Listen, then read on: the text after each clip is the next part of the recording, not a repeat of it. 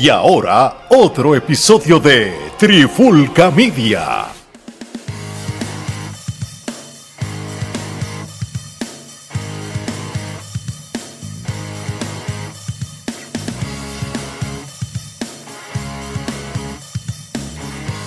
Saludos y bienvenidos a otro episodio de Trifulca Wrestling Podcast. Mi nombre es Omar Vázquez, me acompaña Geraldo Rodríguez y en el día de hoy vamos a estar hablando del evento Forbidden Door. Este evento por segunda ocasión, este es el evento entre la unión de New Japan Pro Wrestling y All Elite Wrestling. Este evento se llevó a cabo en el Scotia Bank Arena en Toronto, Ontario, Canadá. Esto fue este pasado domingo. Geraldo, antes de hablar del evento, ¿cómo estás? Y overview. Eh, ayer estuvimos hablando de un evento que vimos el sábado que no fue tan bueno. Y en esta ocasión vamos a hablar de uno que superó las expectativas que había dejado el evento pasado. Definitivamente, este, luego de quizás este un sabor amargo que nos dejó el evento que este, tú presenciaste el sábado y que eh, yo tuve la oportunidad de ver por streaming, este, esto fue de alguna manera u otra, yo creo que después de la, de la decepción del sábado, pues el, domingo estaba como que con las expectativas bien bajas y no estaba esperando nada de, este evento en particular, dado a que, habíamos hablado que Double Nothing tampoco había sido como que muy bueno. Nos dejó con sabor amargo. dejó con sabor amargo. Sin embargo, fui sin ninguna expectativa y esta, y esta lucha me y esta cartelera en su totalidad, inclusive hasta desde el, comienzo del pre-show, de verdad que me sorprendió mucho. Eso es así y pues, pues vamos a empezar rápido con esto. Eh, antes le llamaban el buy-in, este WWE le llama el kickoff y ahora es el zero hour tú sabes, cada vez le siguen cambiando más nombre a esto. Pues vamos a hablar del Zero Hour antes de Forbidden Door. Esto lo pusieron gratis hasta en YouTube. Eh, tremendas luchas para el contenido. Entonces, yo pienso que es una manera, como Ale estaba mencionando ayer en el otro episodio que hicimos el, el recap eh, del otro evento, este el, el kickoff o el show o el preámbulo a la cartelera, si tú lo das gratis en una plataforma como YouTube o algo, sirve de gancho para quizás esas personas que están cerca y todavía tienen duda de llegar o los que no han pedido el evento dicen contra, pues se animan a pedirlo porque dicen si esto es el pre-show y fue así de bueno, pues la cartelera tiene que estar excelente. Así, que dejándonos llevar por eso, comenzamos con la primera lucha, era por el torneo femenino de Low Heart, la ronda 1. Atena, la que antes se conocía como Ember Moon, derrotó a Billy Starks. Eh, Geraldo, impresiones, Kenepa, ¿y qué opinas de esta lucha? pues mira, esta lucha me sorprendió mucho porque cuando estaban dando el trasfondo eh, de la muchacha, aparentemente ella se acaba de graduar de, Billy Starks, este, se acaba de graduar de high school. A los sí, tiene 18 añitos.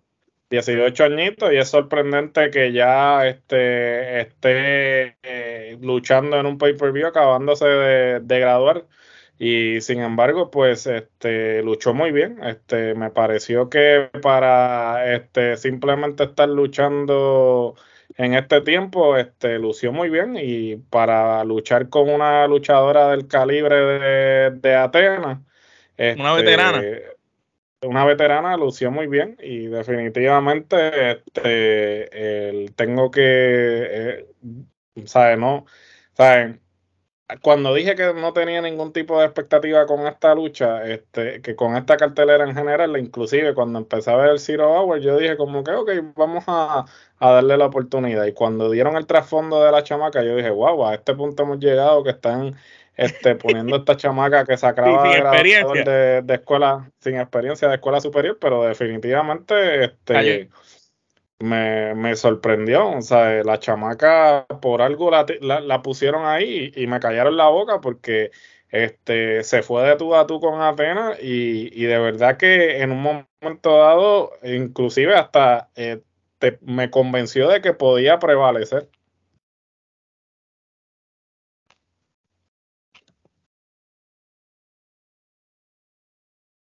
Eh, e incluso en un momento dado yo pensé que hasta la podían establecer como ganadora, al igual que tú. se veía como si fuera casi a ganar. Este, lo, lo interesante de esto es que esta muchacha en, su debut lució mejor que toda la estadía de Big Soul en la empresa, por, dar un ejemplo. Eh, yo le doy tres kenepas a esta lucha para abrir un, un kickoff o un, un zero hour, fue muy buena lucha. De aquí pasamos al Fantasma, quien derrota a Stu Grayson este, del Dark Order. Este, el Fantasma lo hemos visto cada vez que hacemos recaps o, hablamos de New Japan. En las carteleras casi siempre es Wrestler Kingdom. Es un luchador tremendo, muy experimentado. Eh, tiene unas habilidades aéreas impresionante, aparte de que, de que es un villano natural. Y está el contra Stu Grayson, que es un tipo superdotado dentro del cuadrilátero, que hace cosas increíbles para el tamaño que tiene y luce espectacular. Eh, me pareció que fue una lucha muy buena. Este, y lamentable que fue en un pre-show, porque esto es una lucha que quizás en Dynamite el miércoles con mucha más visibilidad hubiera sido mejor. Definitivo, este, el fantasma nunca este, defrauda. Yo he tenido la oportunidad de verlo en vivo cuando ha estado presente en las carteleras de acá, este, independiente, y de verdad que el tipo es tremendo luchador. Eh, de la misma forma, es como me pasó con la anterior, este, eh, mis expectativas estaban bajas en cuanto a estas luchas, porque siendo luchas de pre-show, pues uno dice, ah, pues no le, le van a ir bajito, quizás no, no van a ir muy intensos, pero sin embargo, estas luchas este, fueron de calidad como si estuvieran en la, en la cartelera principal. Este, así que este, esta lucha yo le voy a dar tres kenepas y media. Muy bien, yo le doy tres kenepas y media también. De aquí pasamos a la primera lucha en equipo. Sabemos que cuando hay eventos de IW y de New Japan siempre nos tienen acostumbrados a muchas luchas de equipos grandes, de muchos luchadores y quizás es la única manera de meterlos a todos en cartelera. Pues aquí tenemos al Mongol Embassy, que es Swerve Strickland, Beach of Count, Toa Liona, quienes derrotaron a Chaos, a Rocky Romero, Trem Beretta y al Desperado. Este, esto, esta lucha para mí no fue necesariamente la mejor de, de, ese Zero Hour. Fue una lucha muy movida, eh, pero la vi como muy telegrafía. Como que quizás esperaba un poquito más para los nombres de los luchadores que hay ahí. A mí me pasó lo mismo y este tipo de lucha lo hemos comentado ya en carteleras anteriores que son luchas realmente que cuando tú tienes tanta gente y obviamente es con el propósito de que todos salgan en la cartelera, ¿no? Porque pues una cartelera de esta magnitud, pues tú quieres que todos de alguna manera u otra participen para que reciban eh, sus respectivos cheques, ¿no? Este, y, pues en este tipo de luchas sí, esto suele suceder en el que pues están bien telegrafiadas y, quizás hasta cierto punto se pierde parte de la acción porque hay tanta gente envuelta. Tanto spot a la vez. Sí, tanto spot a la vez y todo el mundo quiere lucir de alguna forma u otra, quiere sobresalir, que entonces se pierde mucho en este tipo de lucha. Y yo le voy a dar este dos kenepas a esta lucha. Igual yo. Yo le doy dos kenepas también. Bueno, el sabor amargo que nos dejó esa lucha nos los mejoró y de qué manera la última lucha del Zero Hour. Los ingobernables de Japón. Takahashi, Shingo Takagi y Buchi derrotaron a United Empire en la combinación de Jeff Koff, Kylie Fletcher y TJP. Señores y señores, esta lucha fácilmente hubiera reemplazado cualquiera de las luchas de la cartelera principal. Inclusive, voy a tirarme algo aquí la lucha del Combat eh, Club y los Elite con Eddie Kingston, yo lo hubiera reemplazado por esta lucha. Voy a serte honesto. Esta para mí fue mucho mejor lucha que aquella. Esta yo lucha, yo le doy cuatro canepas y media. Me pareció buenísima. El timing del United Empire está a otro nivel. Los ingobernables siempre hacen su trabajo. Y aquí tenemos luchadores que han sido campeones mundiales en y tú sabes, eh, TJP, tú sabes, Jeff Cobb, son luchadores mundiales, ¿me entiendes? De mucha experiencia y la manera en cómo se acoplan. Y, por ejemplo, me gustó la química de United Empire más porque ellos todos luchan como uno.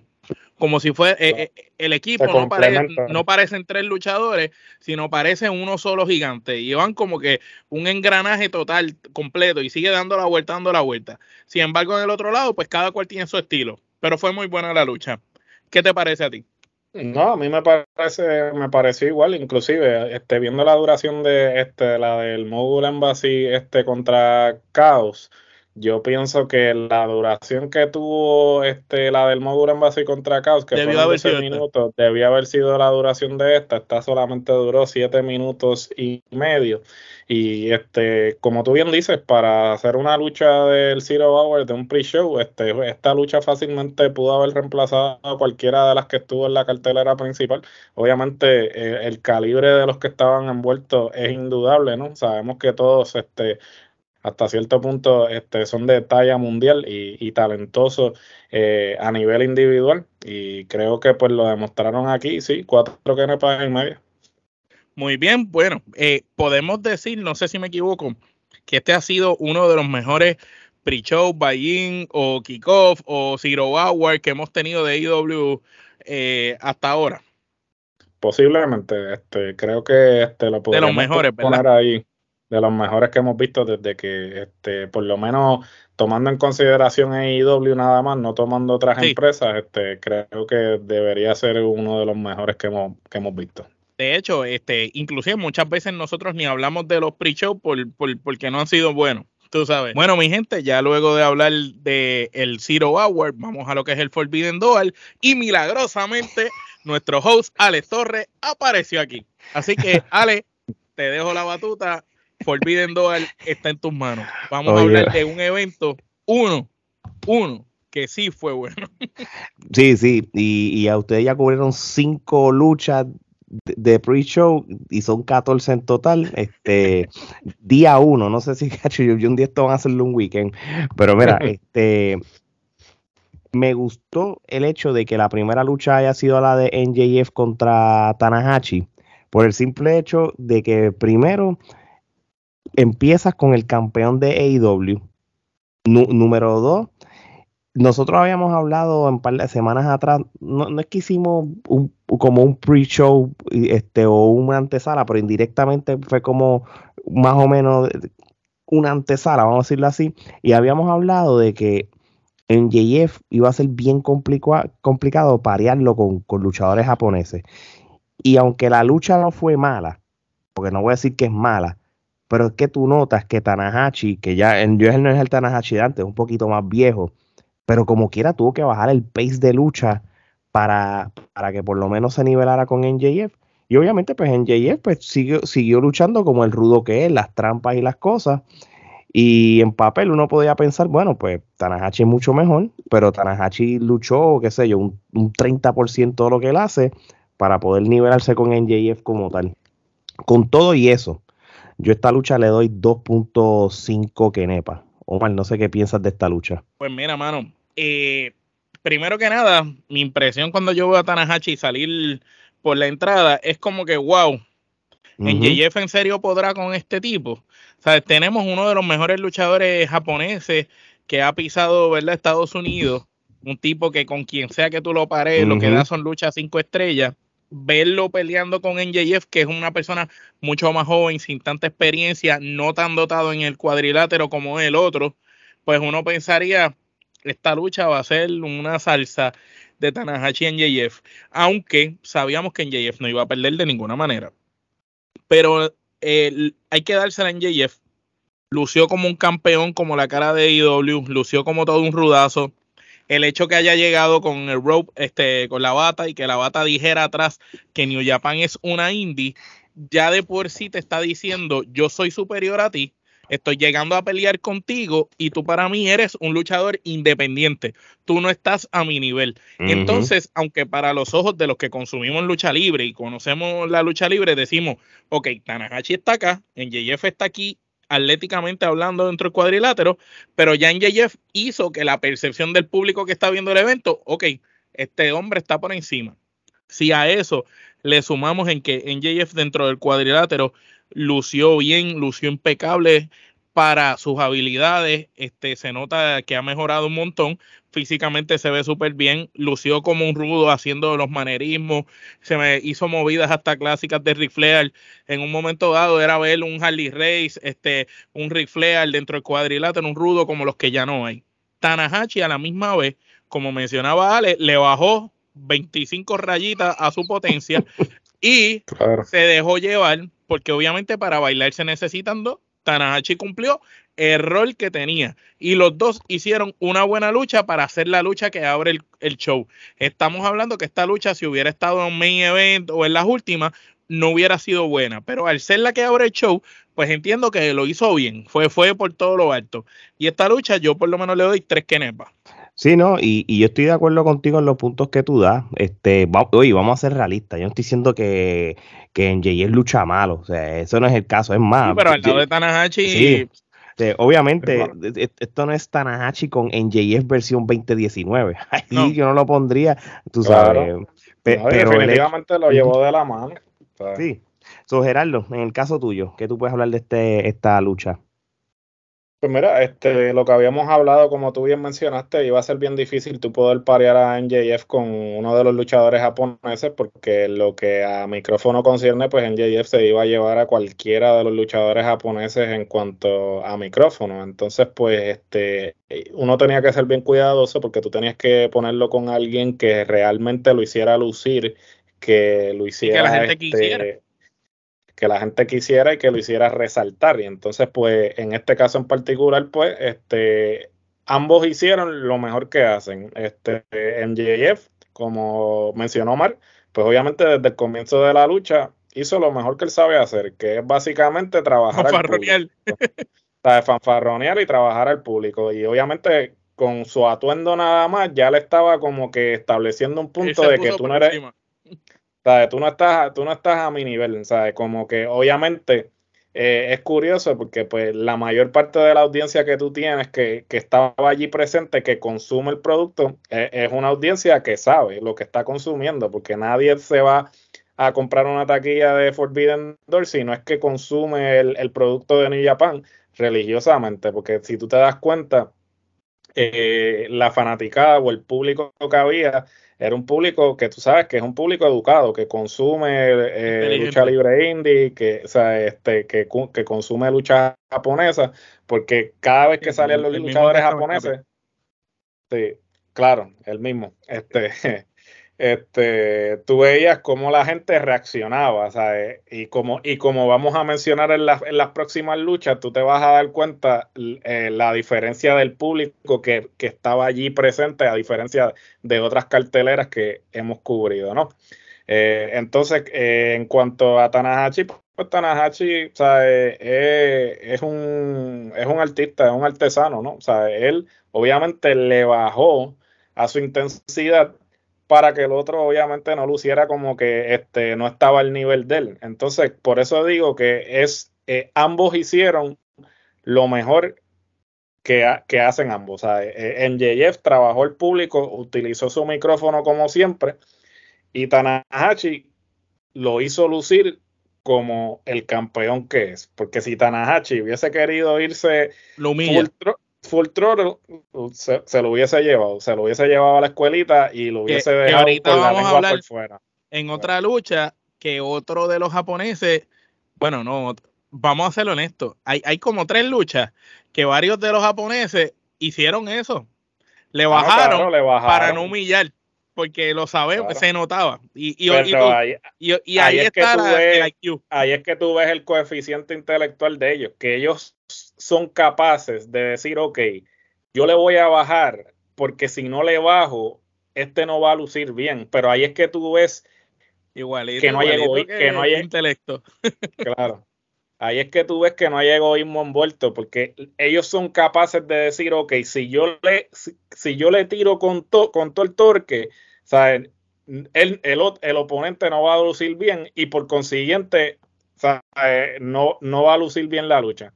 So, ahí es que tú te das cuenta cómo la mentalidad japonesa es totalmente opuesta al luchador anglosajón. Este, y en, términos de calificación, pues tres kenepas.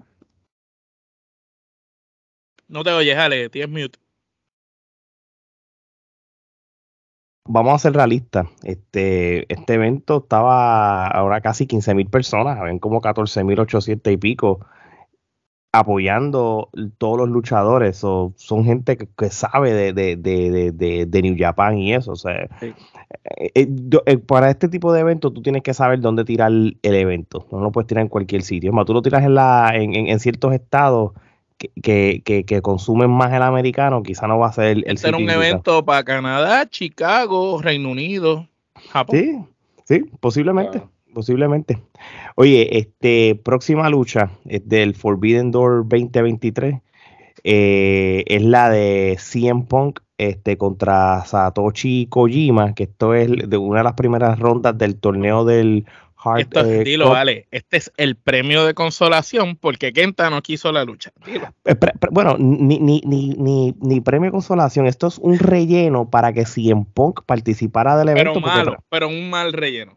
Sí, porque realmente las demás luchas van a ser parte de los programas de Collision, Rampage, eh, eh, Dynamite y eso, pero obviamente para que CM Punk fuera parte del pay-per-view, pues lo meten aquí, ¿entiendes? Y esto fue, y, y mano, y yo te voy a decir una cosa, yo soy fanático de CM Punk. Sea, no soy el más fanático, pero yo siempre he tenido un respeto del, en, el ring. Del ring para afuera, pues ya son otros 20 pesos. Pues pero, yo los respeto, no tan, en el ring los respeto, pero respeto más fuera del ring, hablando como personaje. No como ser, como ser humano, sino en el micrófono. Con, ah, eso yo me, exacto, en las habilidades por... pero en habilidades dentro del ring, él es bueno, pero tampoco es que... No, claro, y, y, y, y a eso yo voy. Estamos hablando del 100 Pong 2023 que, es un viejo CM Punk luchando con un viejo Kojima, porque ¿sabes cuántos años tiene Kojima? Tiene 50, 52 años. 52 años. Y, y no es por nada. El Kojima, para tener 52 años, hizo mucho para, para medirse con alguien de un 100 Punk que no es el del 2011 o el 2012 como tal. Claro. Kojima este, está en mejor condición física que, que Cien Punk en estos Kojima momentos. Luchó, mejor que, luchó mejor que Cien Punk en la lucha. Sí, y, y, ahora yo te voy a ser bien sincero. El, único crédito que yo le puedo dar a Cien Pong es que él, no importa la ciudad que valga, que vaya, discúlpame, lo, lo apoyen o lo destrocen, él juega para aquí, él juega para el público. Él es una atracción, él sabe sí. Eh, si, si Toronto habló mal de él, pues él va a contrarrestarlo con un comentario de, del equipo de hockey. Si hablan bien en Chicago, que, que es donde, por eso yo creo que IW va a ir mucho a Chicago para el beneficio de él. Vamos a ser realistas. este, vamos a ser realistas, sí, porque ahí es donde único él recibe la ovación que recibe, ¿no? Sí, sí, y, y, funciona. Este, Gerardo, sobre esta lucha, ¿qué opinión tú tienes y cuántas quenepas? Esta lucha básicamente fue un relleno, como bien se dijo, este, eh, hasta cierto punto, pues sí, es un premio de consolación porque Kenta realmente dijo y ha dicho desde tiempo inmemorial, porque esto no es de ahora, sea, muchas veces eh, le han preguntado a Kenta si él quiere luchar con CM Punk y él ha dicho que él no le interesa realmente y, creo que obviamente viene... Eh, este, este feudo vino desde que obviamente CM Punk, pues, este, digamos, este, se adueñó, se apoderó de la movida final de Kenta y pues Kenta, pues, yo creo que no ha superado eso. Yo creo que no han tenido la oportunidad de quizás tener una conversación este, frente a frente y creo que... Dicen que Kenta prefiere luchar con Apollo Cruz antes que con CM Punk. Imagínate, a ese punto. yo, yo creo que... O con intelecto. Prefiere viajar a Puerto Rico y hacer el job a intelecto. Ah, prefiere, sí, prefiere perder por el campeonato universal que luchar con pues, yo pienso que debe haber una reunión, este, un cara a cara y pues que como dicen los gringos, let, violence be violence. ¿qué, le va a decir Simpon? Cabrón, vi tu movida y como New Japan no tenía mucha cobertura, te la callé aquí y la hice mismo no, mía. Ni, ni, ni siquiera eh, New Japan, porque ese era Pro Wrestling Noah. Este, básicamente, eh, eh, como no tenía la, la, la, exposición, pues te, te, te robé la movida y, y, no solo eso, sino que ahora la gente conoce la movida como si fuera de 100 Punk cuando realmente es de Kenta. Claro, cuando es de Kenta. Eso es, lo más seguro, papi. Este 100 Punk empezó a escautear. Déjame, déjame buscar cualquier videito de cualquier luchador japonés, que yo sé que son bien innovadores, que nadie lo va a ver en los Estados Unidos y, lo voy a coger y mire, años después pues lo están reclamando. Nunca, nunca pensó en que la tecnología iba a avanzar y la gente iba a tener acceso a esas cosas. Pero nada, este, esta lucha yo le voy a dar dos quenepas porque CM Punk se ve bien fuera de forma y no solamente este, lo percibí en esta lucha, sino lo he percibido en, la, eh, las dos luchas, en las dos luchas estas que hizo. Se ve fuera de timing, cansado dentro del ring. sí, se ve cansado, se, fuera, se ve fuera de timing. Yo no sé hasta qué punto él pudo entrenar en ese tiempo que él estuvo fuera, porque parte de esos meses que estuvo fuera estuvo lesionado, o no sé hasta qué punto eh, antes de su regreso estuvo en el gimnasio, pero definitivamente tiene que entrar en condición nuevamente para que no eh, siga luciendo como está luciendo. Y pues veremos a ver si entonces, este, a medida que vaya avanzando en el torneo, pues va entrando en condición. Omar. Tres que para la lucha. Eh, Cien Punk, obviamente, siempre va a tratar de hacer su trabajo. Este, todos estos veteranos, esta superestrella famosa, saben lo que tienen que hacer una vez suena la campana. Eh, se nota que Kojima pues trató de hacer lo más que pudo dentro de las instrucciones y el rol que le dieron. Eh, se vio, como dijo Gerardo, con mejor condición, más aire toda la lucha, incluso al final cuando hacen el spot ese de casi de la tercera cuerda, eh, Kojima se veía como más, más ágil que el mismo Punk y tú, tú te quedabas sorprendido. Este, pero en resumidas cuentas, para el, el, lugar que fue la lucha en la cartelera y siendo una lucha para el torneo de la Copa de One Heart y sabiendo lo que se está rumorando, que es que quieren que Samoa Joe y Punk sean los que terminen, pues obviamente... Ni, ni, eso, el bracket está tan mal de que si se encuentran van a ser en semifinales. Sí, sí, en, semifinales. En, vez de guardarlo, en vez de guardar eso, para, en vez de guardarlo, para la final. La lógica del bracket. Y ahí yo como que dije, coño, este, como que ahí fallaron, eh, fallaron porque ellos dos que son una rivalidad, son una rivalidad de, de, años en cuestión de la era del Ring of Honor. Tú no los quieres en una semifinal de un torneo, tú los quieres en el final, de que hay un significado. Yo creo que van en la semifinal y terminan perdiéndolo todo el torneo. Sí, sí, para entonces una futura riña por, para, para, para su programación de, de Collision. Tú le diste tres estrellas, dos kenepas y media. Yo también le doy este dos kenepas y media.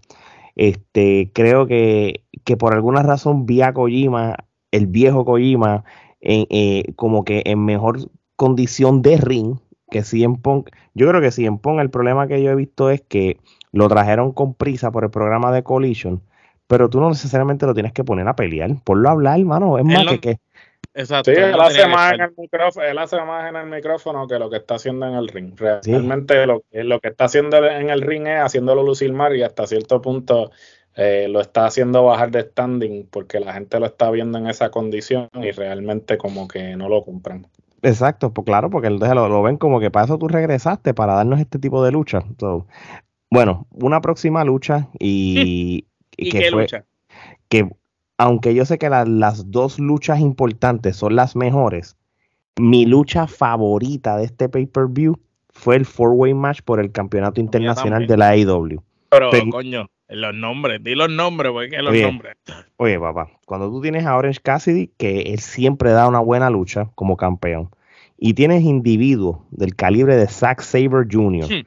cuando tú tienes a un luchador de la calidad de Chivata, y cuando tú tienes un luchador que para mí uno de mis favoritos underrated que hay ahora mismo en el mundo de la lucha libre, Daniel García.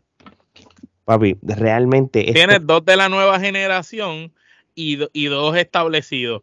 Pero tienes a Chivata, que es una leyenda viviente. Tienes a Zack Saber Jr., que es un maestro de rendición y de llave. Tienes a Orange Cassidy, que es el, el personaje gimmick eh, de la nueva generación, que ha calado hondo porque de verdad sabe luchar. Y tienes a Daniel García, que es como que el rudo moderno package completo con las cosas old school, pelea súper bien. Y aquí Daniel García se, se votó este, cuando le daban y hacía el baile brutal. Pero esto es una de las luchas que estamos diciendo en el pre-show, eh, Gerardo y yo, antes que tú llegaras, Ale. Sí. Que muchos de los japoneses eh, como después tú dijiste, le bajaron un poco a su nivel, pues sabemos que Chivata y Zack Saber no lucharon al potencial que pueden luchar. Eh, no estoy diciendo que Orange Cassidy y Daniel García no tienen lo necesario para pelear con Chivata y con Zack Saber. Pero vamos a ser honestos, señoras y señores, si Chivata y Zack Saber Jr. hubieran luchado a su máximo esplendor, eh, no había break ahí para más nadie. Sí, no, no, y, a pesar de que Daniel García la tiene, todavía no está al nivel de ellos. Y Orange Cassidy, oye, por más que yo soy fan de él, yo todavía lo tengo marginado como un comedy wrestler. Tú sabes, él tiene las habilidades de ser un luchador bueno como tal, pero él nunca va a dejar el gimmick del comedy wrestler, ¿entiendes? Sí, cuando es en serio, es en serio. Lo hemos visto en luchas con Omega o en luchas con Pac. o luchas, sí, pero sí, el label de él es un comedy wrestler, ¿entiendes? Y, y, y para, él, para él usar su comedy wrestling en una lucha como esta, como que se compenetró bien. Yo estaba como que al principio, diablo, Orange Cassidy con estos tres en una de estos, esto como medio complicado pero, los tres trabajaron bien, los otros tres también le vendieron. Sí, sí, sí. Gerardo, ¿tienes alguna opinión de esta lucha? No, eh, realmente, mira, en este caso en particular, este eh, Orange Cassidy es un tipo que a este punto no sabemos si realmente este, es la empresa la que quiere que eh, él se mantenga en el gimmick si realmente ya él se ha acostumbrado que esto es lo que realmente lo hace distinguirse, porque él no necesita realmente continuar en este gimmick porque este en cuanto a técnica luchística hablamos, el tipo este la, la tiene, el, el, tipo lo tiene en cuanto a técnica luchística y hasta cierto punto este el gimmick fuera de obviamente de los aspectos cómicos es un gimmick este que llama la atención. Y se compenetró muy bien con tres caballos básicamente, este, porque realmente en este punto en particular, eh, yo siempre pues me quito el sombrero, ¿no? Porque eh, Chivata este, regresó de, la lesión que regresó, ¿no? Que prácticamente estaba retirado y, hizo todo lo posible para regresar y, de verdad que la y regresar en las condiciones que regresó, que no regresó voto. Correcto, este, el tipo de verdad que es este, es un, es un es un, es un artesano, vuelvo y utilizo el término, porque de verdad que el tipo está a otro nivel en lo que a lucha concierne. Y definitivo, coincido con ustedes, este, posiblemente de las mejores luchas de la noche, ¿no? Porque obviamente eh, yo tengo otras dos más que, también fueron excelentes, pero yo le voy a dar cinco canepas. Yo esta lucha, yo le voy a dar cinco kenepas. Me gustó el hecho que tienes al Ring of Honor Pure Champion en Chivata, ¿verdad? Que él hizo su debut en marzo cuando le ganó a Will Utah, que fue un luchazo. Tienes a Zack Saber Jr., que también él, él, tiene un campeonato ahora mismo de, creo que es de New, él no, él, tiene el campeonato de New Japan, el, el de la televisión. El sí, y más tienes a, Orange Cassidy como campeón. O sea, me gustó esa parte que estaban ellos en el medio. Sí, porque Orange Cassidy es el Latin American ese. Sí, el, ah, bueno, ahora le cambiaron el nombre. Ahora se llama el AEW International Champion. Le quitaron lo del Atlántico y qué sé yo. del North Atlantic. Sí. ahora, ahora es el AEW International Champion. Que fíjate que me gusta más el nombre. Este, y, y, realmente lo que ha sido él y Pac han sido luchadores que lo han cargado bien. Me gustaba más Pac cuando lo tenía porque literalmente, obviamente, con estos problemas que siempre tiene de viajar y eso, pues Pac hizo su trabajo y literalmente lo hizo internacional. So, me gustaría que, que, que, que, la intención sea internacionalizarlo como lo hizo Pac, ¿entiendes? Próxima lucha, este Sanada, que es el campeón heavyweight IWGP de New Japan derrota a Jungle Boy Jack Perry este, en una lucha que pues Jungle Boy pues se veía como obviamente como el underdog. Yo tengo una opinión de esta lucha. La lucha iba bien. Creo que Jungle Boy eh, se, era el primero que del pay-per-view, oye, está yéndose al nivel de sanada, se está yendo al nivel de los japoneses. Mano, pero no me gustó el final. El final fue como medio, medio, medio, ¿entiendes? Como yo tenía, Sí, sí, yo no sé si, si que estaban jorando y qué sé yo, porque fíjate, y, es cómico porque realmente hasta aquí las luchas no estaban durando mucho. No. Sí, la lucha de NJO es 15 usualmente que duran en este tipo de luchas en los eventos de AEW y de Japón no, no, no estaban tan largas.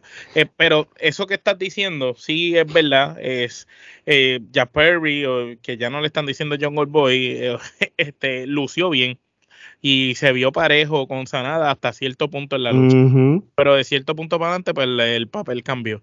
Y pues obviamente sabemos lo que pasó después, que terminó traicionando a Hook allá en la rampa. Sí, que, que esto es un problema que tiene AEW. Yo no tengo problema cuando tú pones a los luchadores rudos. Pero, mano, tú tienes que saber balancear los rudos y los babyface, porque de momento tú ves un 80% rudo, 20% babyface, después todos son babyface, después rudo. Como que la, la, el, el, el, spread de los rudos y los, y los babyface en AEW son. Cambian al garete, a veces Eddie Kingston es rudo, a veces babyface. So, los y Kenny Omega lo mismo. El no lo saben distribuir porque es que cada vez que entran como rudo, como técnico, viene el público y empieza, y entonces ellos vienen y, y, viran la tortilla ahí en plena lucha. O sea, es como que tienen una crisis de identidad a veces porque ellos actúan de una forma, pero la, reacción que obtienen del público es otra. Entonces, como que en vez de quedarse firmes en que, ok, no, no, yo soy rudo y no importa lo que tú hagas, yo no voy a cambiar. del bronco en eso. sí, terminan, terminan este, cambiando. Entonces, hasta cierto punto, pues eso crea confusión. Esta lucha me gustó, eh, por lo menos, la manera que utilizaron para justificarla, ¿no? Porque Sanada lo vendió muy bien cuando este previo a la lucha dice, ah, que quién es este John Goldboy, yo no sé quién es este, ¿cómo tú me vas a poner a mí el campeón de IWGP de New Japan para eh, a luchar con este tipo que yo no sé ni quién es. Eso me gustó mucho porque se notó que entonces Sanada estaba tratando de, venderlo como que, ah, como que yo soy aquí el superior y me están poniendo con este. Eh, sin, en la lucha eh, percibí lo mismo que percibió Alex, que ese final como que se veía un poquito como que acelerado, forzado, como que ya querían acabar la lucha y como que me quedé como que, ok, así se acabó. Y lo otro que no me gustó fue que eh, utilizaron eso para la traición de John Goldboy a Hook, que me pareció que estuvo bien fuera de lugar. A mí me pareció hasta fuera de lugar que, que, Hook estuviera en la esquina del Correcto, o sea, porque se vio bien.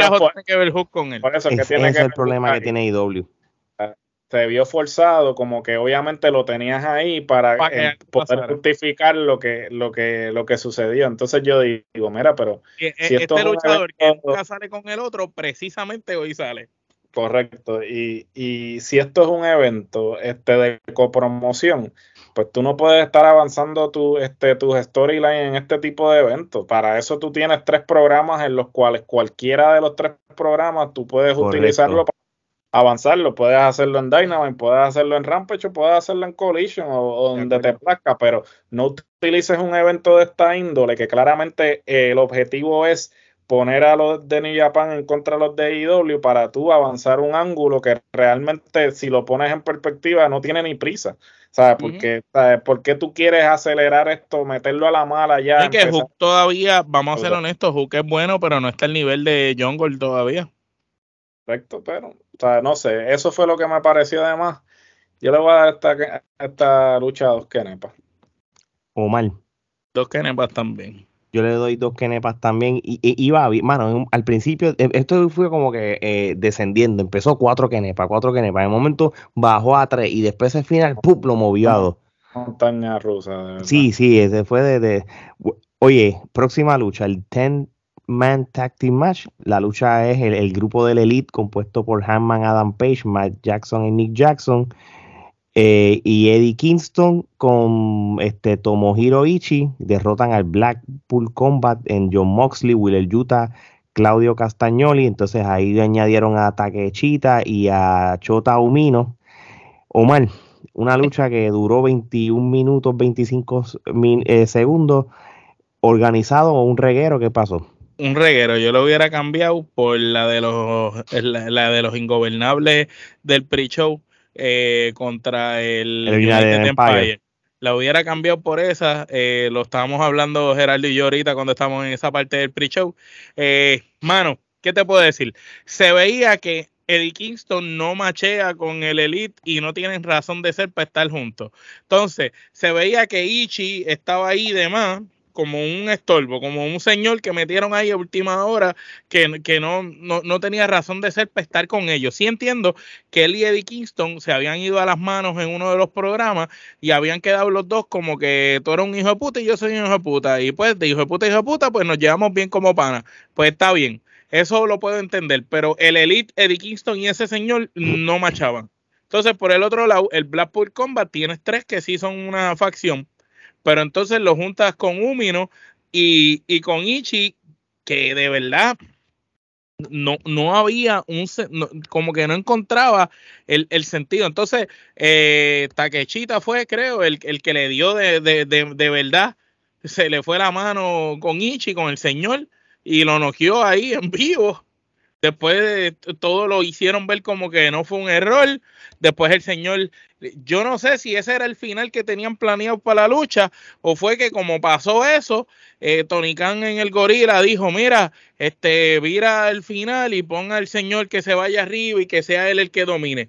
Porque me pareció que al final le dieron a Tomohiro Ichi un protagonismo súper brutal y hasta que planchara. De, pero entiendo, entiendo que eso fue después de que le dieron el cantazo a propósito. No sé si fue como una manera de, reivindicarlo o algo así. Incluso al final eh, se ve cuando la lucha acaba que el mismo Eddie Kingston le echa el brazo y se lo lleva hablándole, así que no se sabe. El año pasado era al revés, tú tenías a, Eddie Kingston junto a, a, este chamaco, a Humino, y este año los tienes en contra. Como que si me dejo llevar por el Forbidden Door de, del año pasado. ¿Cuántas kenepas tú le esta lucha, Omar? Yo le doy dos kenepas, este, y estoy siendo generoso, como dice Gerardo, a veces por el reguero. Este, eh, eh, fue, un, fue que era aquí. Eh, cada cual entrando y haciendo porquería. Entonces, lo interesante es que tienes a los dos que son aéreos y tienes los, tienes a, a, a Umino y a Taquechita que se mueven también ágilmente y no estaban haciendo nada aéreo. Entonces era una lucha como que cada cual estaba haciendo estupideces, como si fuera, como si fuera una lucha, un dark match, parecía esto.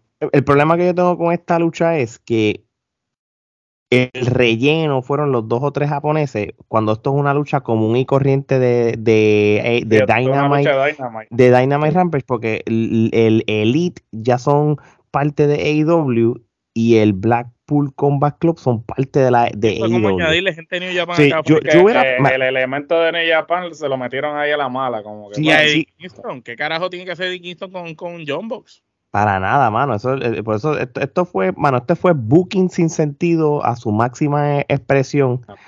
Yo, mira, yo de verdad, de verdad, para eso, para eso, yo hubiera hecho una combinación de, de, de luchadores, qué sé yo, este Tomohiro Ichi y, otro luchador contra John Moxley y, y, y dos japoneses contra John Moxley y Claudio Castagnoli.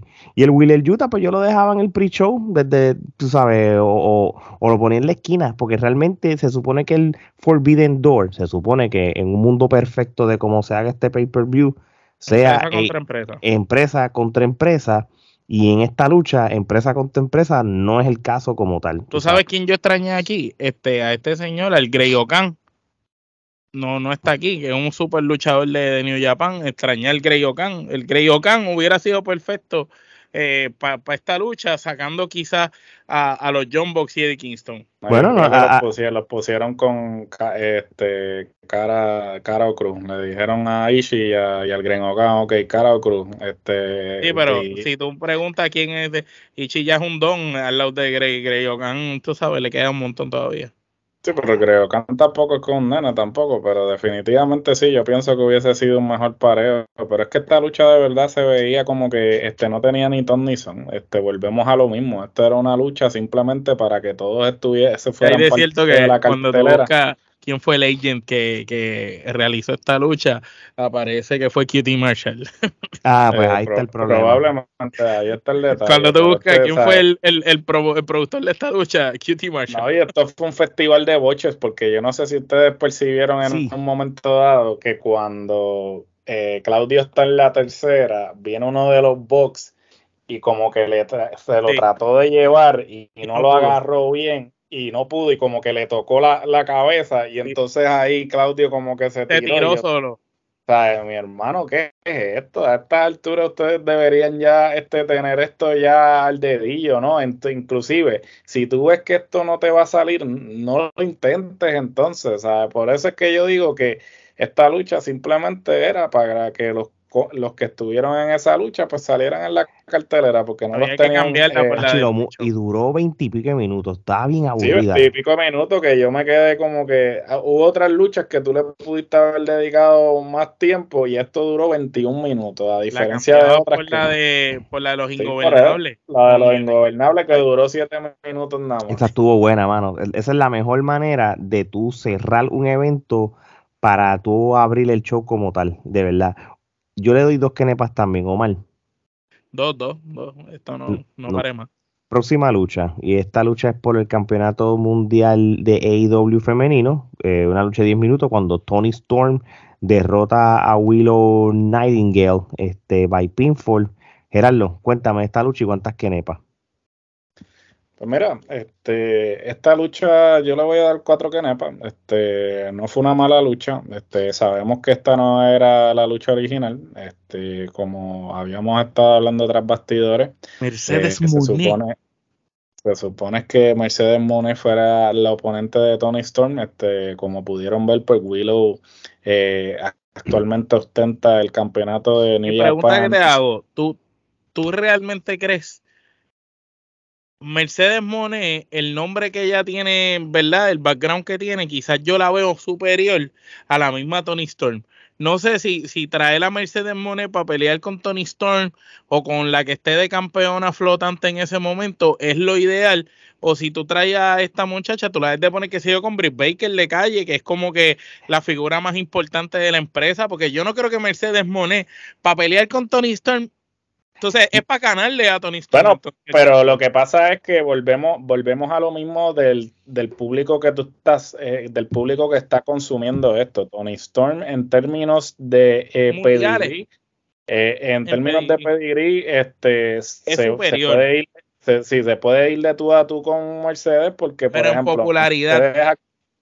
Bueno, en popularidad es Entonces, si, diferente. si vas a hacer, ¿me entiendes lo que te digo? Es como que si vas a invertir en traer a Monet, eh, eh, pues tiene que ser para que aplaste Bueno, a Tony. que, que, técnic- que técnicamente no estarías invirtiendo, porque ella actualmente está bajo Pertenece a contrato, este, pertenece a New Japan, que obviamente, ella pertenece al roster de Stardom, que obviamente este, New Japan es dueño de Stardom. So, Ok. el objetivo era traer a Mercedes Monet para que fuera parte de una cartelera de AEW sin que el salario de ella entrara en la nómina de AEW. Entonces, esta era la manera correcta o indicada de hacerlo, porque entonces básicamente la traías, la ponías de tú a tú con tu campeona y entonces hasta cierto punto, pues como era un evento de copromoción, pues podía justificar el que eh, ninguna de las dos fuera abajo, porque pudiste haber este, diseñado un final en que ninguna de las dos perdiera, pudiste haber diseñado una descalificación o algo. Obviamente eh, hubo un evento de New Japan Strong, que New Japan Strong es este, La versión básicamente la versión americana de New Japan. Entonces, en esa lucha que Mercedes tuvo con Willow, pues se lesionó y entonces Willow pues terminó siendo la campeona cuando el plan original era que Mercedes fuera la campeona y por consiguiente pues se llevó a cabo esta lucha. Willow no tiene nada que envidiarle a ninguna de las luchadoras que actualmente se encuentran en el roster de IW. A Willow básicamente la han ubicado en Ring of Honor. Este, y definitivamente desde que Willow empezó su carrera, eh, me parece que es tremenda en el ring, tiene una buena presencia, trabaja Carisma. muy bien en el público, es carismática y creo que esta chamaca si la siguen trabajando y si, y si la llevan por un buen camino, puede ser una contendiente convincente a eventualmente retar por el campeonato de AEW si no es que la dejan completamente en Ring of Honor y entonces ella se corona campeona allá en Ring of Honor. Ella pues obviamente este, ya ha luchado por el campeonato porque cuando inicialmente Ring of Honor este, eh, inauguró su campeonato de mujeres, pues ella estuvo en la final este, contra esta muchacha que se me olvida el nombre, que este, la de NXT que entrenó Booker T. Este, La de- No, No, no, Rox- Roxy. eh, es Roxy, Roxy, Roxanne Pérez, este, y pues Roxanne, ella no es, Roxanne. sí, Roxanne, o como le, le llaman ahora, este, ella no es ajena a, a luchar por el campeonato de mujeres de Ring of Honor, pero este, este, básicamente, pues ahora pues tiene el campeonato de New Japan Strong y habrá que ver entonces, bueno, y a la misma vez también, este, que esto es algo por el lado, este, Julia, que es actualmente eh, luchadora de Stardom, pues en un evento de Stardom que se celebró el sábado, también este, retó a Willow, eso es algo que está corriendo por las redes para los que son fanáticos de Stardom, de, la empresa de mujeres de, Japón. Eso es algo que eh, realmente para los que consumimos ese producto pues es grande porque Julia ah, en estos momentos es la posiblemente la mejor luchadora japonesa en estos momentos que todavía no ha hecho el salto a ninguna de las empresas de Estados Unidos. Así que esto sería como que, ok, este, ella se va a probar entonces con una de las de acá. Así que habría que ver qué es lo próximo para Willow, que asumo que es eso, porque van a estar celebrando un evento de New Japan Strong, si no me equivoco, ahora en julio. So, ahí es que se va a estar llevando a cabo esa lucha. Y esta lucha, como dije, le voy a dar cuatro canepas porque fue buena lucha para lo que para lo que era realmente, que era simplemente pues eh, ella eh, Willow apareció de bateadora emergente básicamente. Omar. Tres quenepas y media, eh, añadiendo a todo lo que dijo Gerardo, que estoy de acuerdo con él. Willow, de verdad, desde que AEW la adquirió, o Ring of Honor, o como haya sido, se ha visto cómo ha mejorado la división femenina en cada lucha que ella ha sido partícipe. Eh, hace poco hizo pareja eh, con la del pelo azul, este eh, que se me olvida, Blue, no sé si Sky Blue o qué sé yo. Sí, Sky Blue. y, y, pelearon las dos juntas en pareja y lucieron súper bien, tú sabes. Y cada vez que esta muchacha sale, desde que la vimos en Ring of Honor, en, en, en el en Super Carol Honor, creo que fue. en, en, cada evento que ella ha participado, ha lucido súper bien. Este, y eleva la vara en el nivel de lucha dentro del cuadrilátero. Este, luchadoras como Mercedes Martínez, como Willow, este, la misma Tony Storm, este, Ruby Soho, eh, podríamos decir por ahí la doctora Britt Baker también, la misma Hikaru Uchida, este, y podemos decir hasta la mexicana que estaba lesionada, este, donde eh, Rosa. Eh, son luchadoras que cuando entonces tú hablas de una división femenina de All Elite o de Ring of Honor o toda la variante de, de, de IW, tú dices contra, ahora sí, cuando yo mencione esa, esa gama de nombres que acabo de mencionar, tú dices, estos sí parecen luchadoras de, de, talla para una división femenina. No es como que solamente estoy mencionando eh, Kristen Lander, este, estoy mencionando a Jay Cargill y estoy mencionando a, qué sé yo, a, la que dije ahorita, a Big Show, este, ese tipo de mujeres que, que hay algunas que son buenas, pero no todas son excelentes como las que mencioné pero tres kenepas y media. Este Tony Storm no tiene nada, ¿verdad? Que probar. En el personaje de Ruda lo lleva muy bien. Entiendo que de la facción en la que ella está, la más beneficiada es ella, las otras salen perdiendo por el protagonismo de ella al tener el título. Yo le doy tres kenepas y media. Este Tony Storm es una luchadora y que ya en, en el ámbito internacional ella pays her dues no le han dado el crédito que se merece. Mm, bueno, le han dado mejor crédito en AEW de lo que le daban en, en WWE, que fue una falta la tenía comiendo mierda allí. Sí, allí cuando la subieron a, SmackDown como tal.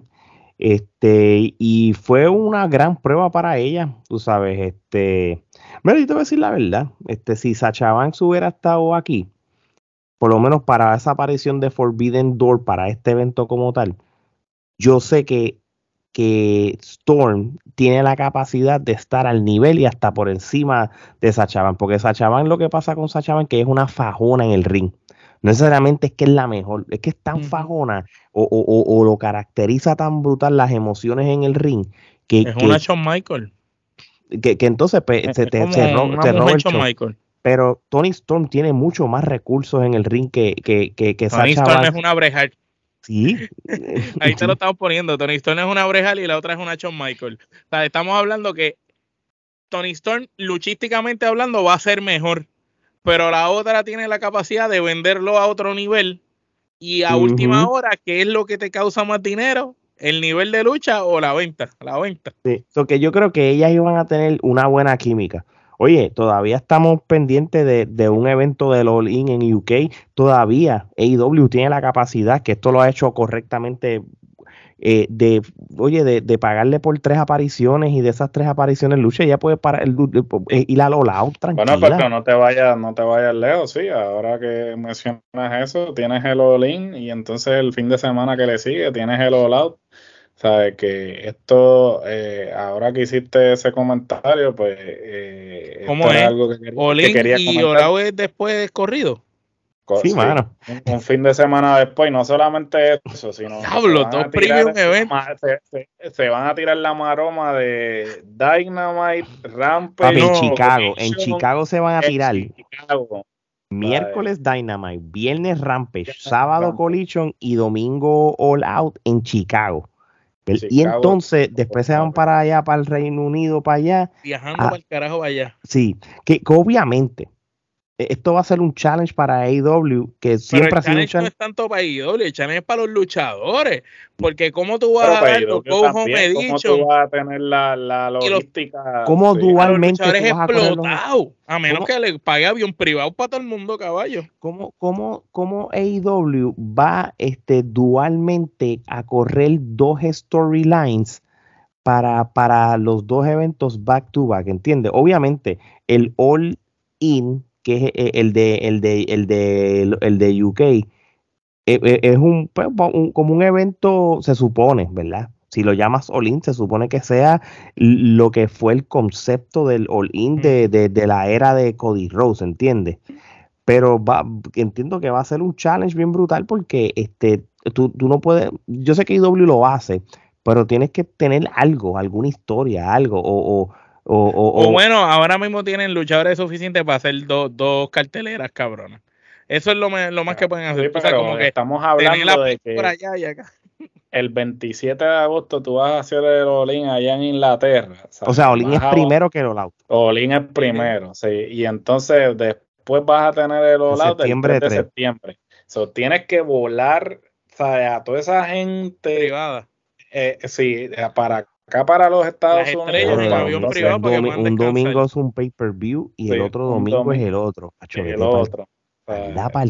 O que eso era lo que se estaba hablando, que todo el mundo se quedó cuando él hizo ese anuncio. Y esto es, esto es ambicioso.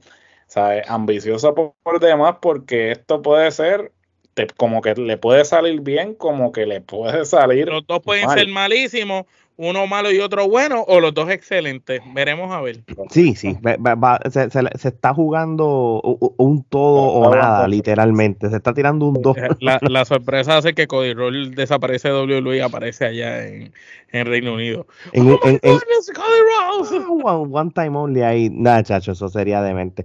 Este, como eh, están usando a Cody ahora en WWE. fíjate, eh, a, a él, a él lo tienen como lo tenían a hacer Rolling cuando le quitaron el título aquella vez en eso, que todavía lo tiene, o sea, no es un Jover, no lo tienen malo, pero lo tienen porque te tenemos el layaway para un próximo evento, por eso lo dejamos para pa, pa episodios de WWE. Oye, vamos a, la, a una pieza de arte de casi 40 minutos y es la lucha, Ramillete. Antes de entrar, esto es ramillete. esto es un ramillete match de, la, de Trifulca. El, que piense que esto no es un ramillete, eh, no, no, no vio la lucha. Tú sabes que, Porque que- superar la primera era difícil y lo hicieron. y, y fue un ramillete también. Exacto. Y superar la primera era difícil y O lo sea hicieron. que en el año 2023 estos dos han dos. hecho dos ramillete matches so far. Y Porque solamente han peleado dos veces. ¿Tú te Sí. imaginas que hubieran peleado más? mi, mi opinión, mi opinión, esto tiene que ser una trilogía, brother. Y esta trilogía tiene que terminar en En el All. Kingdom o en Wrestle Kingdom. No, si lo, bueno, si lo eh, eh, Wrestle Kingdom no es No, el no, pero tiene 2024. que terminar el All-In porque Tiene que ser el All-In. Tiene que ser el All-In porque obviamente otra vez por el título.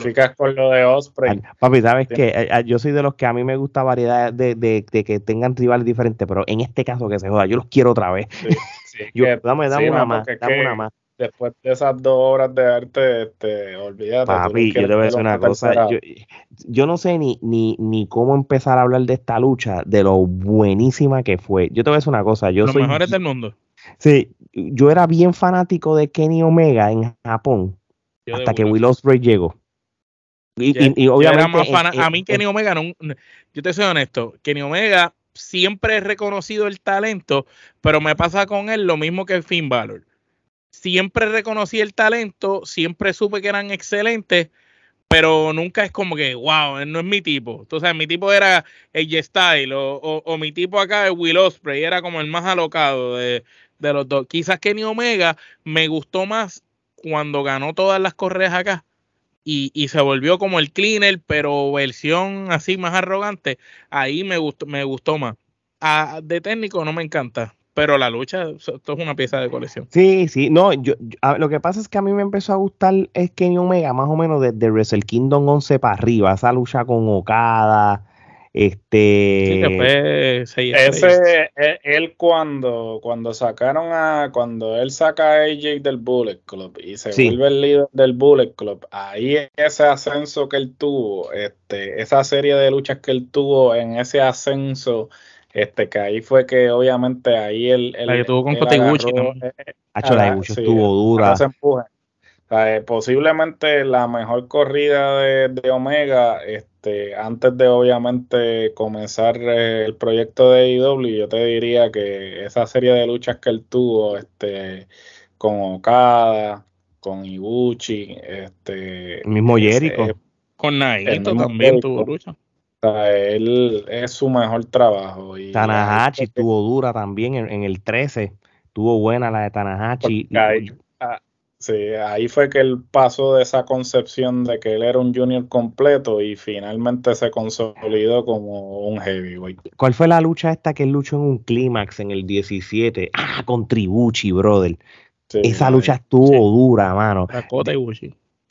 Y que no fue en un Wrestle Kingdom, fue en el clímax, yo creo. Oye, yo te voy a decir una cosa. Yo, ah, cuando yo empecé a notar, o cuando empezó el trending del Omega en Japón, yo dije, y, yo, y lo empecé a consumir, yo, yo me volví fan de él. Hasta que después en el futuro yo vi a Will Ospreay. Yo dije, I'm sorry, mi opinión, ¿verdad? Cada cual tiene su opinión. Will Ospreay está en otro nivel. Y el mismo, es, ¿Cómo se dice? es lo que le dicen gifted. Este, sí. Kenny Omega es el Brejal y el Shawn Michael es Will Ospreay. Tú sabes, tiene eso que lo lleva. un, Shawn, Michael en esteroides. Sí, sí, literal. el mismo Paul Heyman, brother, hace no sé hace cuánto tiempo, estaba en, no sé, como, tú sabes que Paul Heyman a veces está en estos lugares, estos teatros hablando, y él, y, estaba eh, eh, este hombre, Will Ospreay allí, y, y, lo llamó y lo trajo en la tarima y a darle reconocimiento a él, tú sabes, que le decía, mira, yo sé que tú estás por allá, pero tú vienes a los Estados Unidos, papi, yo te contrato.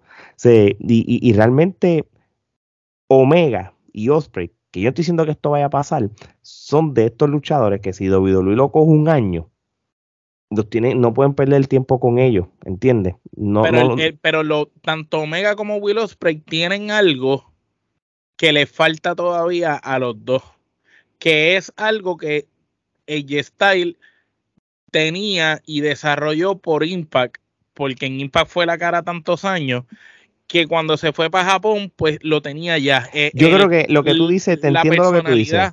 En, personaje. hablar y en personaje. bueno, pues fíjate, si me voy en esa parte, Omega está ready. Omega sí, ahora.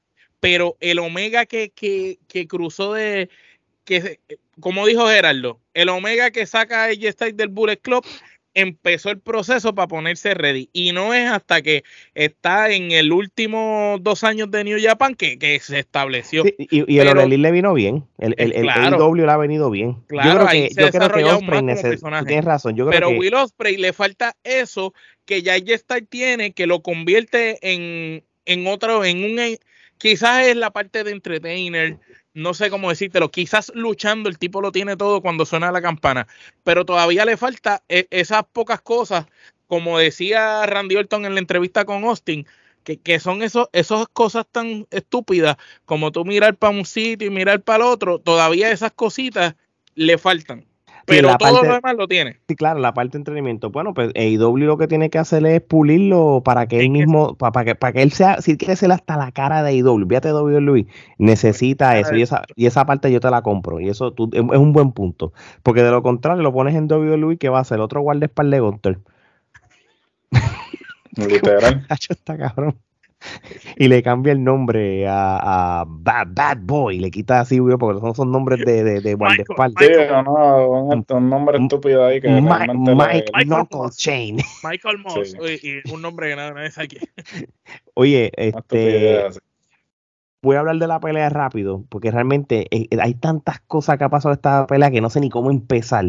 Pero este no tiene nada que envidiarle a la primera. Este, so- aunque tú no lo creas, no es este tipo de revancha que se parece a la primera. Esto es más de lo mismo. Esto es La una. primera esto la dominó Omega casi con un 70%. y aquí fue al revés. Esta la dominó al revés Osprey. Y, y me gustó que la segunda hubo más elementos físicos que los elementos aéreos. Y eso a mí me gustó de Osprey. La sangre Algo- fue más agresiva.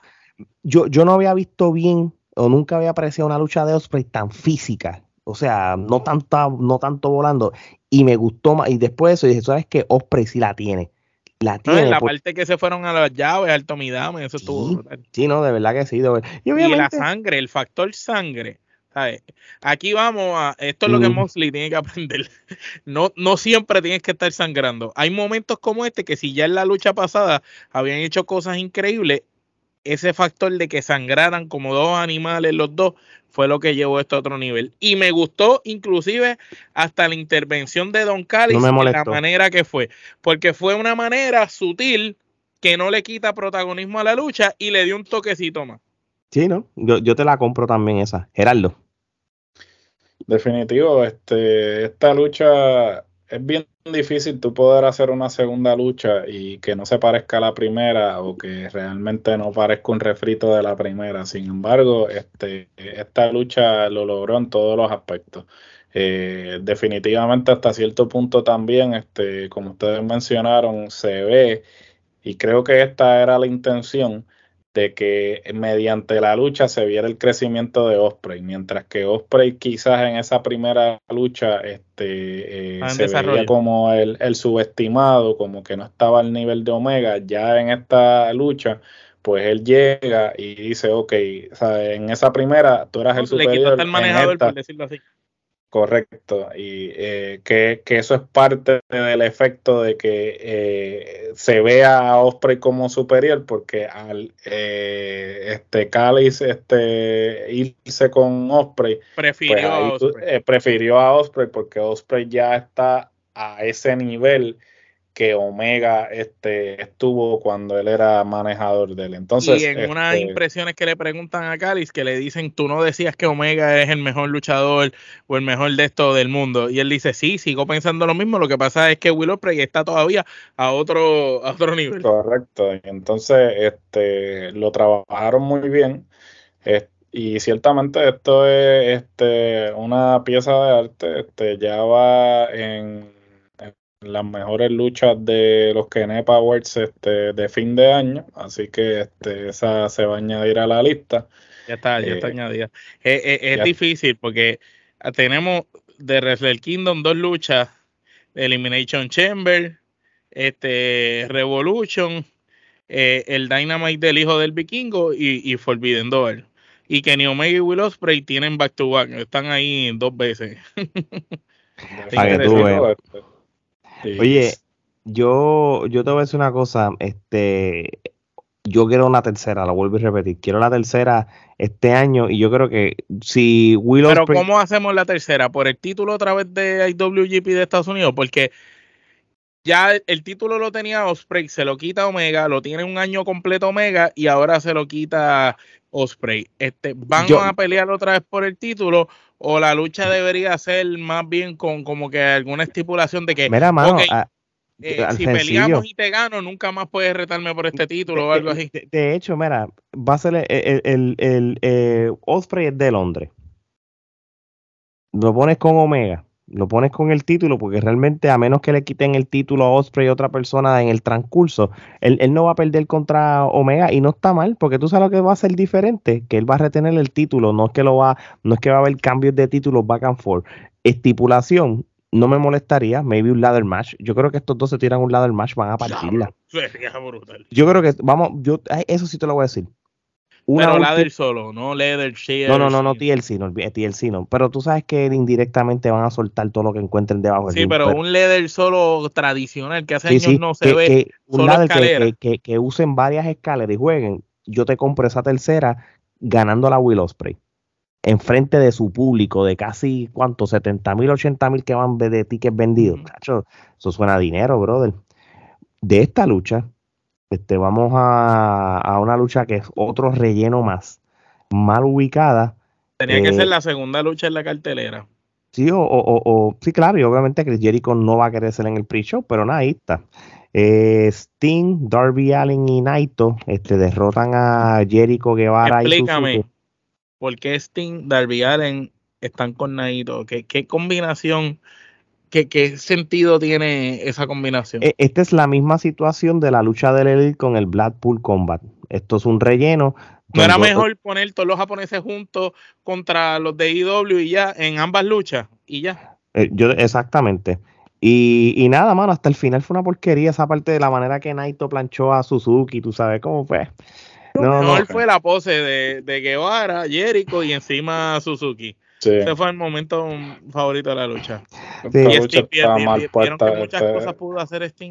Realmente, no, y, y mano, y, y, y, yo que soy bien fan de Jericho y a veces puedo perder la objetividad, esta fue una lucha una punto, de una quenepa y media, si acaso, una quenepa. la, la, quenepa está siendo generoso. Una quenepa. Una quenepa. Por, la mala, ubicación en la cartelera y porque. ¿Qué fue lo mejor que tuvo Sting? La, la, la pintura de la cara. Fueron Joker, de la, pintura del Joker, la parte. Eh, Porque no, estaba vestido ni para luchar. Mira, de hecho, él no, quiso, él no quiso ni coger el, canta, el, cantazo de la mesa. Porque cuando se, lo, se tiró, que él se tiró de la mesa para se dijo, no, espérate, yo no creo coger ese cantazo, porque cara inclu viejo Incluso no estaba vestido con la ropa que usa normalmente no, para luchar. No, no, yo creo que eso, eso fue ahí con los pelos, brother. Y, y, y tú se lo... Estaba atrás, el estaba comiendo el cater y, y, y Darby le dijo, mira que Tony Khan dice que te pintes, que vas a pelear. Lo peor de todo. fue allí a janguear y lo pusieron a luchar. Lo peor de todo, me imagino que esto es algo que ustedes lo hablaron y lo voy a repetir, voy a hacer eco de ustedes los ingobernables le dieron 7 siete, minutos y medio una excelente lucha contra el United Empire. A esta lucha le dieron 15 minutos. ¿Y la de ahorita 20 y pico era? En serio. ¿Por qué tú haces? Eh. Tú lo hubieras bajado. Casi, casi 30 y pico minutos entre las dos. Mira, sencillo. Tú le quitabas 5 minutos a la de Sting.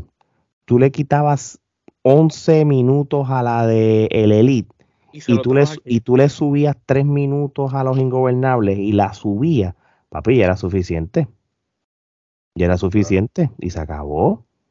No, no hacían más nada, porque realmente una facción como los ingobernables de Japón son una de las facciones más importantes y las que ya lleva, ya ha cogido más años.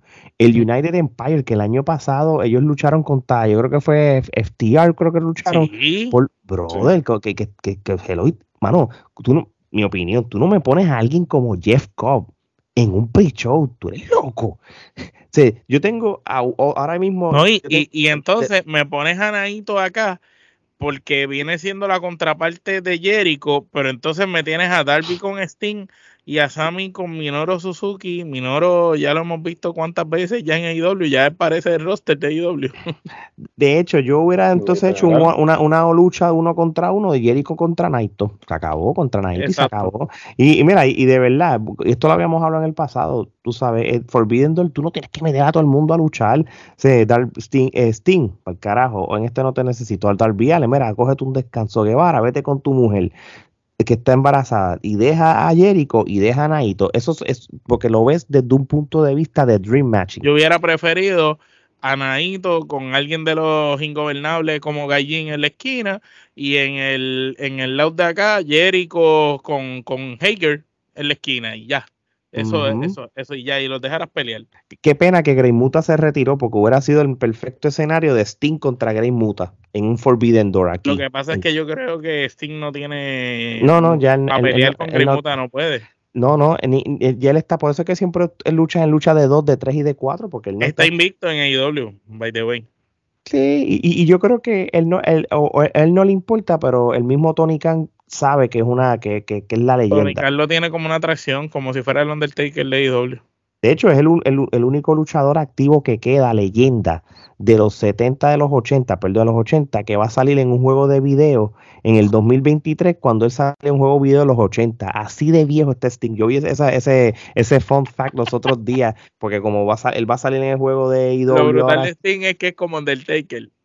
Mientras salga la música, se pinta y puede hacer... ¡Ah! Pues, olvídate. Sí, Steam, está saliendo de juego de video desde los 80, brother. Eh, activo, luchador activo ahora mismo. Así de viejo este ese hombre. Bueno, vamos a lo que es el main event, que primero que nada estoy sorprendido que lo, duró menos de media hora. Yo creo que esto es por culpa de la lucha de Sting. Para esperaba que, esto fuera un Iron Man. Bueno, y, si le echamos la culpa que la lucha de Sting se corrió de más. Pues. La Jericho y, eso no estaba este como que era parte de, porque a mí me extraña que esta lucha de Brian Danielson contra Okada durara 27 minutos. De Más cuando tú vas al tiempo de lucha de Okada, en todas las luchas de Okada, eh, la más corta yo creo que dura como 30 y pico minutos, 37 minutos. Sí, no, de verdad que sí. De hecho, este es otro ramillete match. ramillete que nepa. Desde otro punto de vista, estos son dos luchadores que, que te luchan todos los estilos como tal. Eh, para que sepan a la, gente que quizás no lo sabe, eh, de esta lucha, pues Brian Danielson se fracturó un brazo, puede estar fuera hasta ocho semanas. Este hombre desde que vino ahí. ahora va a estar va a estar más porque aparentemente salieron las imágenes en el día de hoy y tiene el antebrazo completamente fracturado, ¿sabes? Pero no simplemente así de, no, literalmente como si lo hubiesen agarrado. Sí, sí, la placa se ve separada. sí.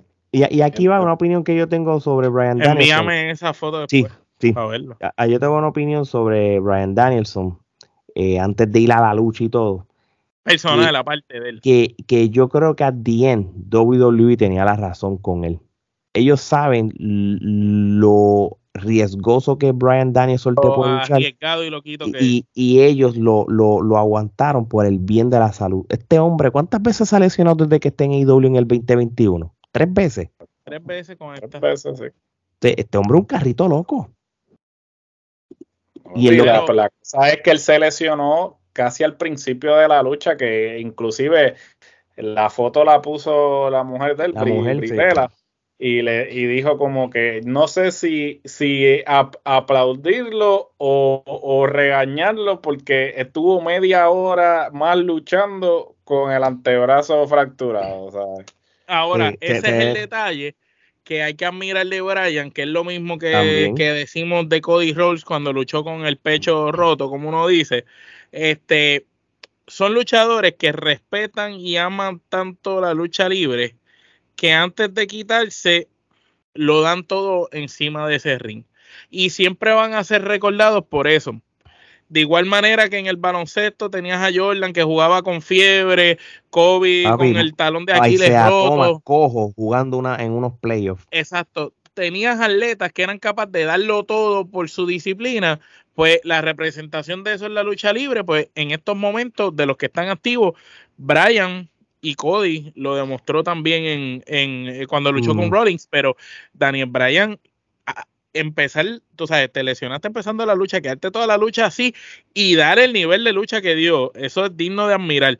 De igual manera hay que darle reconocimiento a Okada, que no, Okada nunca ha dado una mala lucha, pero Okada poder correr a, al estilo de Bryan eh, fue, fue de esto, porque vamos a ser honestos, Brian llegó a la escuelita Okada con, con las llaves, pero para bailar se necesitan dos, Okada lo vendió súper. Y lo otro, el hecho que Okada se rindiera. ¿Cuántas veces Okada ha, sido, ha, hecho tapa? Tú, sabes, yo no sé si ese dato está, pero yo no he visto muchas peleas de Okada que él se rinda.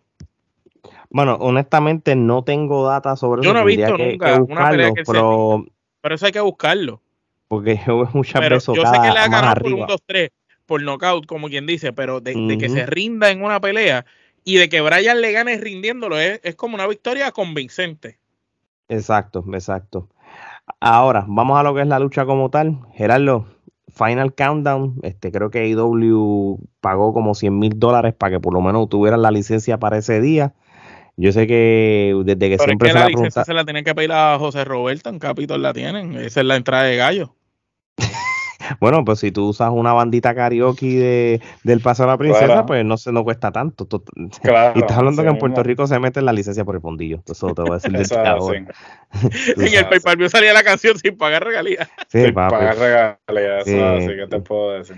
Sí, eh, quizás cuando el, el- el- grupo de Europe eh, le escuchó de Capitol, lo que les dio fue pena. Y te bendito, no lo vamos a joder. Sí, sí, no, eh, Porque se y con escucha ese desastre, no, con, ese desastre, en realidad no, no, queremos pensar que es nuestra canción, so, vamos Sí. a dejar. Pero en la canción que usaron aquí, la original, este, pedidos por muchos, la gente le preguntaba a, a Danielson y él dijo que esto va a costar mucho dinero. Por lo menos en esta lucha merecía que, que Tony metiera los billetes, esos 100 mil dólares, y sale con la canción de Final Countdown que a mí me... Yo, esta- yo tenía sueño, porque yo terminé con un montón de sueños con la de Sting, porque me pasó con el mismo pay-per-view. Se me olvidó la lucha de Sting, pensé que la de Omega y venía a estar rápido. Y no fue el caso. Y realmente, wow, mano, para pelo. Este, uno de mis momentos favoritos de Brian Danielson en la era post Ring of Honor WWE fue la entrada esta. Que puede y, ser que, y que vino con la ropa, eh, la truza que usaba cuando era American Dragon. papito, la canción. Todo. eh, el jacket, todo, todo. O sea, este, realmente para los que hemos visto a Brian desde sus comienzos, o sea, eh, eh, esto fue, eh, esto fue tropa, que él se tiró. O sea, esa corrida que tuvo en Ring of Honor de Rudo cuando fue campeón, que tuvo todas esas luchas que hoy por hoy este, son posiblemente este, clásicos. Bueno, posiblemente no son clásicos.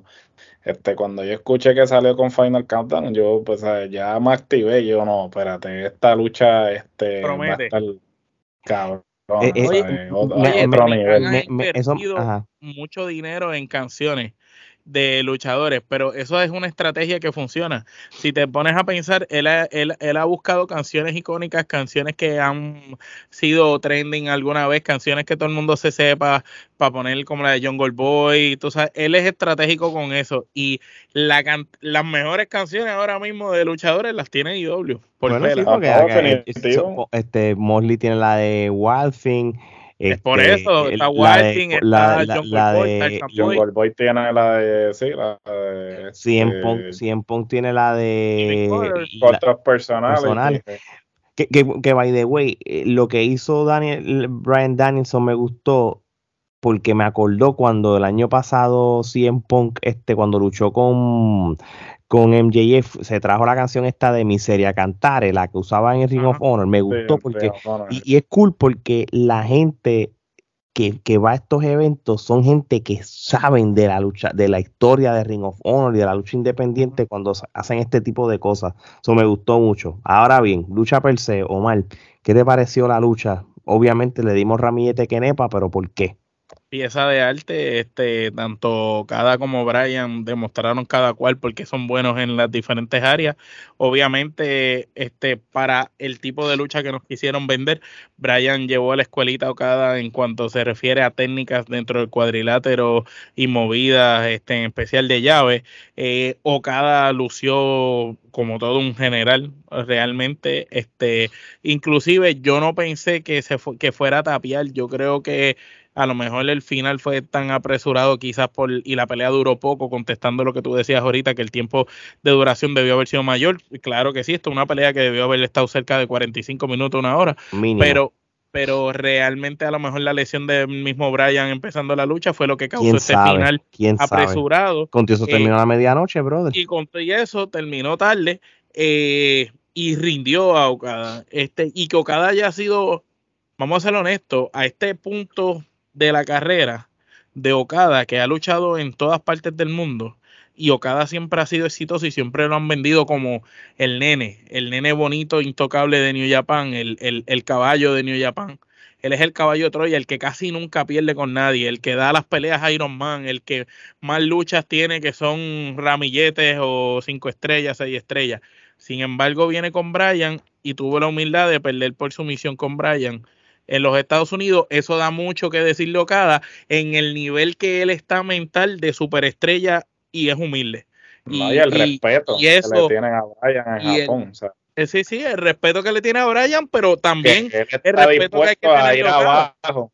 De, de hecho, yo creo que el mejor regalo que, que la gente puede tener, sí, es cierto, el mejor regalo que le puede dar Brian Danielson a Okada es devolverle el favor en Wrestle Kingdom, ir a Japón y Cocada se lo gane. Ah, no, sí, eso va a pasar, eso definitivamente, porque este siempre sucede así, siempre que, que Okada ha perdido, este, siempre ha habido una revancha, este, el, uno y uno. O sea, yo, o sea, y, y por eso digo, vuelvo a lo que estaba diciendo al principio, que el luchador japonés tiene la capacidad de, dejar el ego a un lado y darse cuenta que es, lo, que es, lo, mejor para, un, para el negocio. Y entonces ellos están dispuestos a decir, ok, yo te la doy, sí, yo te la doy a ti hoy, pero eventualmente me la vas a dar tú a mí. Entonces, pero no es una necesidad de que no, no, de que yo las quiero ganar todas, sino que ellos son capaces de darse cuenta. El luchador americano que que típicamente dice tengo el ego, soy yo soy el estrella,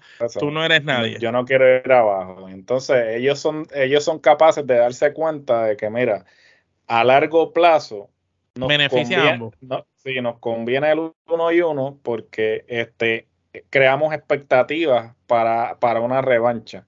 ¿sabes? Mientras que si digamos si te dejas siempre ganas, pues y si te dejas llevar por el récord de lucha que ha tenido en este año Okada y el récord de lucha que ha tenido Brian, que ha tenido una que otra derrota con gente que no debió haberlas tenido, Okada con más razón, por eso es que dije el comentario de que fue humilde, aceptando perder, tú sabes, perdiendo con Brian, porque él podría fácil haber dicho, este año tú sabes, mi, yo he estado por encima tuyo este año, ¿me entiendes? Estoy más popular este año, he tenido mejores luchas que tú, las luchas que he tenido no han sido, este, no, no he tenido tantas derrotas como tú, tú sabes, a Brian lo han derrotado hasta novato en, en este año por, por ¿verdad? Por, por, trabajar para el bien de IW.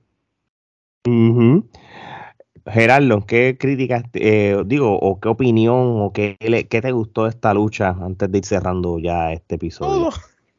Bueno, esta lucha para mí este, fue un ramillete de Kenepa. O sea, realmente eh, yo o sea, no esperaba menos. Y definitivamente la lucha pudo haber sido mucho más de lo que fue. Este, si no hubiese ocurrido lo de la lesión, pero ah, eh, eh, o sea, más aún viendo uno sí, uno está más sorprendido y se la da aún más a Brian, que él pudo haber puesto, eh, hecho la X y mira, acábalo aquí. Y él estuvo dispuesto a seguir luchando con el antebrazo fracturado para propósitos de concluir la lucha y que la gente no se quedara. Y, y por eso es que le doy el ramillete, no solamente por lo que lograron hacer este, antes, eh, antes de la lesión, de la fractura, sino después de la fractura. Y pues, para mí, eh, Brian este, está a otro nivel. Eh, yo creo que en este punto en su carrera él no tiene que estar haciendo estas cosas, pero lo hace por amor a, la lucha libre. Y entonces, el respeto a la industria. Por eso, sí, el, el, respeto básicamente, ¿sabes? porque él no tiene nada que probar. Ya él lo hizo todo en la lucha libre desde, desde la indie hasta WWE, hasta actualmente en AEW, o sea, él no tiene nada que probar, pero, o sea, él ama tanto el negocio que, es eh, que está dispuesto a hacer estas cosas e inclusive el respeto que le tienen su, este, sus colegas, ¿sabes? Porque tú vas a cualquier lado, o sea, tú vas a México, Japón, Estados Unidos, eh, Inglaterra, bueno, en fin, donde quiera que Brian ha pisado. porque es el líder, el, el, líder del Combat Club y es por el respeto, no por no porque eh, Moxley no pueda ser el líder. Por eso no. y no es porque Cesaro no sea igual de bueno eh, nadie, nadie tiene nada malo que decir del hombre, de verdad. O sea, el, el, o sea, que, por ejemplo, tú, tú tienes el, el, el, contraste con Punk, que Punk todo el mundo dice que es un arrogante de mierda, que no lo soportan, que, que o sea, y, y Punk es como que o lo quiere o lo odia, no, no, hay un intermedio. O sea, en el caso de Brian, no, en el caso de Brian no hay nadie en la industria actualmente que pueda, que tenga una historia mala de, de, Solamente de Brian. hay un ah. luchador que se me ocurre que la gente habla así. Bueno, dos. Este, la gente hablaba así del fenecido Owen Hart. Este, uh -huh. y de J-Style. Sí.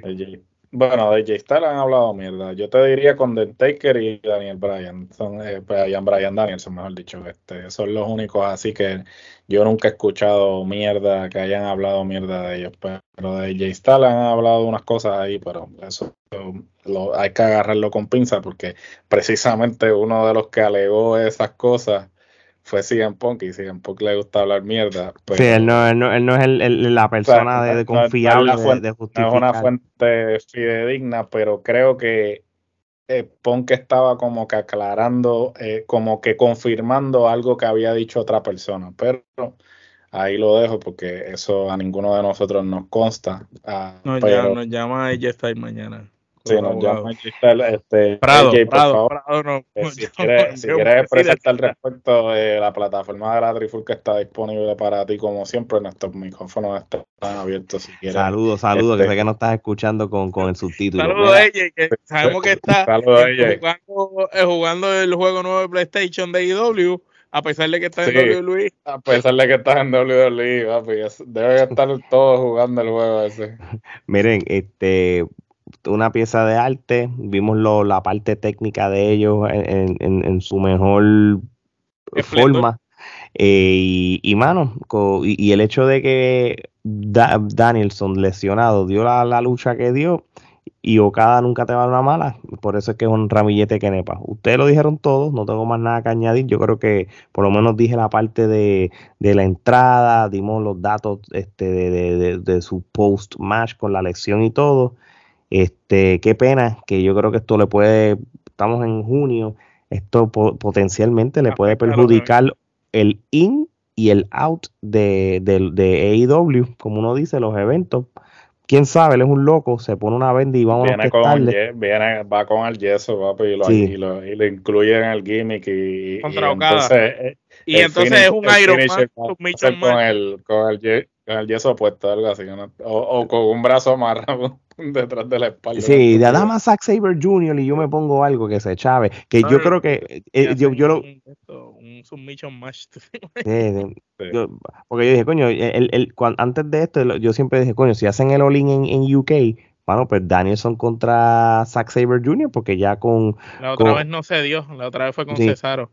Lo que pasa es que Cesaro se lo ganó y entonces ya sería como que Cesaro es parte del grupo de Brian y en el linaje está por debajo de Brian, eso que pues sería como que. Sí, no, ya, nada, que, no sea, debieron haber hecho aquella lucha con No, Cesaro. no, desde ahora que, que uno está lo, lo, piensa, uno pues tuvo cool en su momento, pero uno que no lo ve, pues. Oye, Omar, del 1 al 10, ¿cuántas kenepas tú le este evento?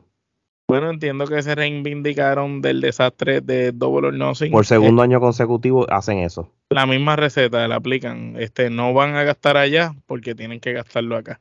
Este, entendería que le voy a dar ocho canepas y media. No le doy las nueve porque hubieron dos luchas de las cuales hablamos que estuvieron muy flojas y la distribución del tiempo fue malísima.